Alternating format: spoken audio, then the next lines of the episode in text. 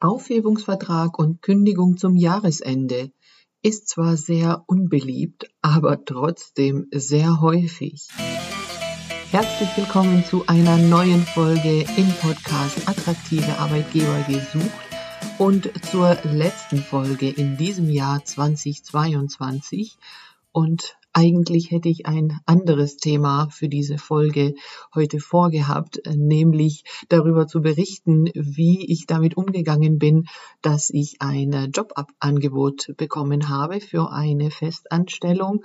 Aber da mich aktuell aus vielen verschiedenen Bereichen sowohl aus Arbeitgeberseite als auch aus Arbeitnehmerseite viele Anfragen erreichen rund um eine Kündigung, eine Beendigung des Arbeitsverhältnisses zum Ende des Jahres oder eben mit einer Kündigung, die noch bis zum Ende des Jahres eingereicht werden soll, habe ich gedacht, ist es vielleicht doch für viele interessant, die sich jetzt auch ähm, mit diesem Thema beschäftigen und vielleicht auch einen neuen Job im neuen Jahr äh, starten wollen oder für Arbeitgeber, die leider kündigen müssen. Die Situation gibt es auch, dass betriebsbedingte Kündigungen anstehen.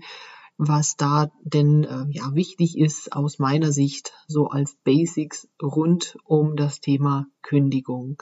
Also heute mal ein wirklich reines arbeitsrechtliches Thema, was aber viele aktuell eben betrifft und doch auch sehr emotional in vielen Fällen ist also eigentlich in allen Fällen, ähm, alle, mit denen ich gesprochen habe, egal wie gesagt auf welcher Seite, die tun sich mit dieser Entscheidung, die aus welchen Gründen auch immer getroffen wird, nicht leicht. Ja, und deshalb werde ich jetzt ein paar ähm, ja, Situationen schildern, mit denen ich jetzt eben aktuell zu tun habe, die Fragen, die mich so erreichen rund um die Beendigung des Arbeitsverhältnisses. Und da ja, dient vielleicht der eine oder andere Hinweis zur Aufklärung. Eine Frage, die ich bekommen habe von einer Frau, die überlegt, ihren Arbeitsplatz, äh, Arbeitsverhältnis zu beenden, war, was muss ich denn für eine Kündigungsfrist einhalten? Und da ist ja der erste Blick in den Arbeitsvertrag zu schauen, was sagt denn der Arbeitsvertrag, welche Kündigungsfrist einzuhalten ist. Jetzt war es in diesem Fall so, dass nur eine Regelung zur Kündigung in der Probezeit im Arbeitsvertrag enthalten war. Die Probezeit war aber schon lange vergangen. Das Arbeitsverhältnis besteht schon seit fünf Jahren und eine weitere Angabe im Arbeitsvertrag zur Kündigung war nicht zu finden. Also, welche Kündigungsfrist gilt jetzt, wenn die Arbeitnehmerin kündigen möchte. Da gibt es gesetzliche Kündigungsfristen und da hilft ja kurz googeln in den Paragraphen 622 BGB. Da sind die gesetzlichen Kündigungsfristen und da steht, dass man vier Wochen zum 15. oder zum Monatsende kündigen muss, wenn jetzt sonst nichts anderes im Arbeitsvertrag drinsteht. Das heißt also auch für alle, die entweder gar keinen Arbeitsvertrag haben, das gibt es tatsächlich, oder die keine Regelung zur Kündigung haben und auch kein Tarifvertrag äh, angewendet wird, da gilt automatisch die gesetzliche Kündigungsfrist oder die Fristen aus dieser Regelung im Paragraphen 622 BGB. Dann eine andere Situation, ähm, ja, es äh, wollte eine Arbeitnehmerin auch in diesem Fall kündigen und hat dem Arbeitgeber eine E-Mail geschrieben und eben in dieser E-Mail äh, begründet, weshalb sie kündigen möchte und die Kündigung ja zum Ende des Jahres damit erklärt. Ja, da haben wir in Deutschland eine Besonderheit, dass die Voraussetzung, formale Voraussetzung für eine Kündigung des Arbeitsverhältnisses anders ist als die Kündigung in anderen äh, Verträgen, dass hier nämlich zwingend die Schriftform erforderlich ist. Also egal wer kündigt, ob es der Arbeitgeber ist oder der Arbeitnehmer, Arbeitnehmerin, die Kündigung muss schriftlich eingereicht werden und schriftlich bedeutet, man muss das wirklich ja auf einem Blatt Papier. Natürlich kann man das ähm, mit äh, Word oder was auch immer geschrieben haben und ausgedruckt haben, aber es muss auf dem Blatt Papier die Originalunterschrift sein und diese Schreiben muss halt dann eben der anderen Seite zugestellt werden. Also das ist heutzutage immer noch nicht digital möglich. Also es ist rechtlich keine wirksame Kündigung des Arbeitsverhältnisses, eine Kündigung per E-Mail. Und da scheint vielen nicht klar zu sein, dass diese äh, Formvoraussetzung äh, wirklich die Wirksamkeit der Kündigung ausmacht. Also eine E-Mail-Kündigung ist rechtlich einfach gar keine Kündigung, kann man sagen. Ja, weil das einfach so gesehen wird, dass es so was Wichtiges ist, dass man da einfach wirklich diese handschriftliche Unterschrift braucht und diese Kündigung dann der anderen Seite zugehen muss. Ja, das heißt also, da muss man eventuell ein Einschreiben schicken oder das persönlich vorbeibringen, damit eben der Zugang dieser Kündigung auch gewährleistet ist. Eine ausführliche Begründung der Kündigung ist allerdings formal gesehen nicht erforderlich. Man kann das äh, mündlich besprechen, ja, wenn man natürlich der anderen Seite erklären möchte, weshalb jetzt äh, das Arbeitsverhältnis gekündigt werden soll. Aber in das Kündigungsschreiben selber brauchen keine Kündigungsgründe angegeben werden. Und zwar sowohl für eine Arbeitnehmerkündigung als auch für eine Arbeitgeberkündigung. Idealerweise bespricht man miteinander, weshalb die Fortsetzung des Arbeitsverhältnisses nicht mehr geht. Und das kann man dann eben auch telefonisch oder tatsächlich auch per E-Mail machen. Aber es ist keine Formvoraussetzung, dass die Gründe in der Kündigung drinstehen. Und was leider auch immer wieder vorkommt, ist, äh, dass eine Kündigung einfach äh, kommentarlos und ohne irgendein Vorgespräch im Briefkasten landet. Das sollte so nicht sein. Ja, also dass da eine Kündigung, egal von welcher Seite, bei dem anderen eingeht, ohne dass man vorher darüber gesprochen hat. Ja, das ist zwar nichts Rechtliches, aber aus meiner Sicht gehört sich das einfach nicht. Ne? Also dass man da so ein ähm, Verhältnis, das man da hat, ein Arbeitsverhältnis, kommentarlos mit einem Schreiben äh, beendet. Ein anderer Fall, der mich erreicht hat, ein äh, Arbeitgeber, der in der Situation ist, dass er ja einsparen muss und äh, Aufträge wegbleiben und äh, ja auch Personal reduzieren muss in der Situation ist, dass er jetzt eben schauen muss, was er tun kann, um ja die Belegschaft ähm, zu behalten, die er braucht, aber auch den ein oder anderen Mitarbeiter äh, tatsächlich betriebsbedingt zu entlassen, weil keine Beschäftigung mehr vorhanden ist und die Sicherung der bisherigen Belegschaft oder der verbleibenden Belegschaft halt auch eine Rolle spielt. Und da tun sich also viele Arbeitgeber auch sehr schwer, ähm, wenn eben diese Entscheidung getroffen werden muss, dass ähm, betriebsbedingt gekündigt werden muss, um ähm, ja den Fortgang des Betriebs einfach zu gewährleisten. Also dieser Arbeitgeber hat mir mitgeteilt, wenn wir jetzt hier nicht reagieren, dann ist wahrscheinlich bis zum Sommer die Insolvenz zu befürchten. Und da ist es halt nun mal so, dass man tatsächlich ja eben auch handeln muss als Arbeitgeber. Und eine betriebsbedingte Kündigung ist ja grundsätzlich rechtlich möglich. Da gibt es ein paar äh, Dinge, die man natürlich beachten muss. Also natürlich ist die Kündigungsfrist einzuhalten.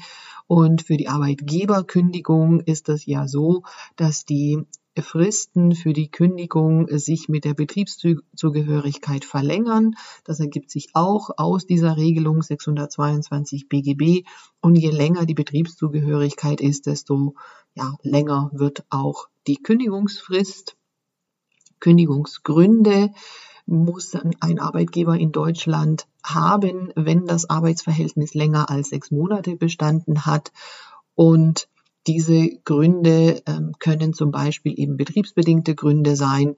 Und da äh, muss der Arbeitgeber schauen, okay, also welche Tätigkeiten äh, fallen jetzt weg oder sind schon weggefallen und welche Mitarbeiterinnen ähm, sind betroffen von diesem Wegfall der Beschäftigung und dann muss eben unter diesen vergleichbaren äh, Mitarbeitern von der Tätigkeit her vergleichbar, muss eine ja, sogenannte Sozialauswahl getroffen werden. Also das heißt, da wird verglichen, wer ähm, ist am längsten da, wer ist am ältesten, wer hat die meisten Unterhaltspflichten oder eine Schwerbehinderung und dann muss der Arbeitgeber denjenigen betriebsbedingt kündigen, der am kürzesten da ist, am jüngsten ist, am wenigsten Unterhaltspflichten hat und keine Schwerbehinderung. Und ja, eine solche Arbeitgeberkündigung ist ja gerichtlich auch überprüfbar. Man kann ja eine Kündigungsschutzklage beim Arbeitsgericht einreichen und dann prüfen die Arbeitsgerichte, ob eben diese Voraussetzungen erfüllt sind.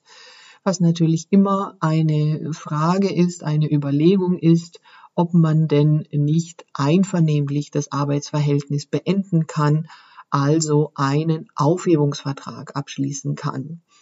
Und aus meiner Erfahrung äh, kann ich sagen, dass ein Aufhebungsvertrag in der Regel für beide Seiten eine ja etwas angenehmere Variante ist, weil man da ja im Gespräch miteinander ist und schaut, zu welchen Bedingungen jetzt dieses Arbeitsverhältnis beendet wird.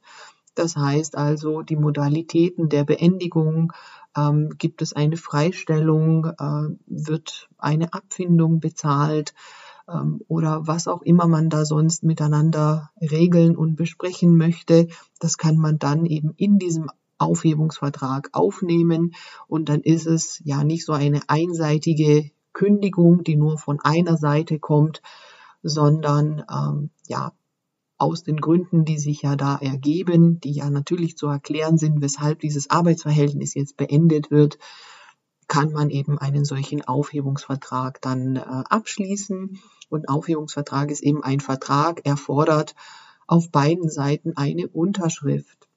Was genau in diesem Arbeits äh, Aufhebungsvertrag drinsteht, das ist halt Vereinbarungssache und auch Verhandlungssache. Auf Arbeitnehmerseite gibt es häufig die Befürchtung, dass wenn man einen Aufhebungsvertrag abschließt und man dann im Anschluss ähm, eine Weile arbeitslos wäre, dass es dann eine Sperre beim Arbeitslosengeld gibt. Ähm, das ist grundsätzlich schon richtig, aber es kommt halt darauf an, was der Grund, die Veranlassung auch für diesen Aufhebungsvertrag ist. Und wenn dieser Aufhebungsvertrag geschlossen wird, um eine betriebsbedingte Kündigung zu vermeiden, dann kann man das so in diesen Aufhebungsvertrag reinschreiben und dann ist es ein wichtiger Grund für die Beendigung des Arbeitsverhältnisses und dann gibt es auch keine Sperre. Also, wenn ihr da Fragen habt oder dabei seid, Aufhebungsverträge zu vereinbaren und äh, ja, Unterstützung braucht, Formulierungshilfen braucht, meldet euch natürlich jederzeit gerne bei mir. Das ist ja so eines meiner Kerngeschäfte als Arbeitsrechtlerin. Und ähm, meine Empfehlung ist schon, den Weg des Aufhebungsvertrags mal zu versuchen. Ja, es gehören halt zwei dazu, um diesen Vertrag abzuschließen. Und wenn das nicht funktioniert, dann muss halt die Seite, die eben die Trennung möchte, dann tatsächlich den Weg der Kündigung wählen. Das soll jetzt erstmal reichen, so als ein paar rechtliche ja, Hinweise, die vielleicht äh, nützlich sind rund um das Thema Aufhebung und Kündigung.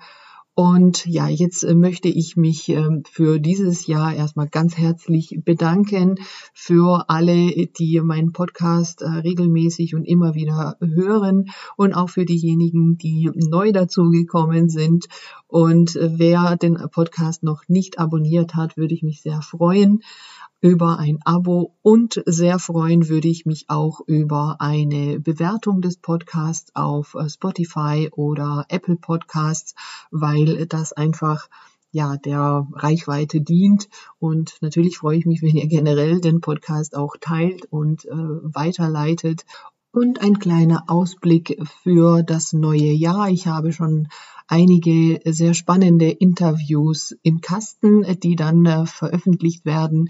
Und ja, wie gesagt, möchte ich äh, gerne auch ähm, zum Thema ja Selbstständigkeit, Freiberuflichkeit oder Anstellung eine Podcast-Folge machen und vielleicht auch da nochmal beleuchten, was denn ja in Deutschland arbeitsrechtlich da auch die großen Unterschiede sind. Ja, ihr dürft euch auch freuen auf die Themen äh, lebensphasenorientierte Personalstrategie, Kinderbetreuung als äh, Arbeitgeber-Benefit. Um das Thema äh, Sabbatical möchte ich mich äh, kümmern da ist es mein Anliegen, einfach äh, mehr Wertschätzung in den Arbeitsverhältnissen zu bringen.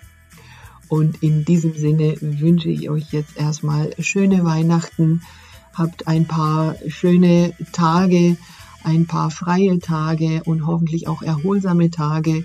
Am 4. Januar wird es die nächste Podcast-Folge geben. Also bis dahin, viele Grüße.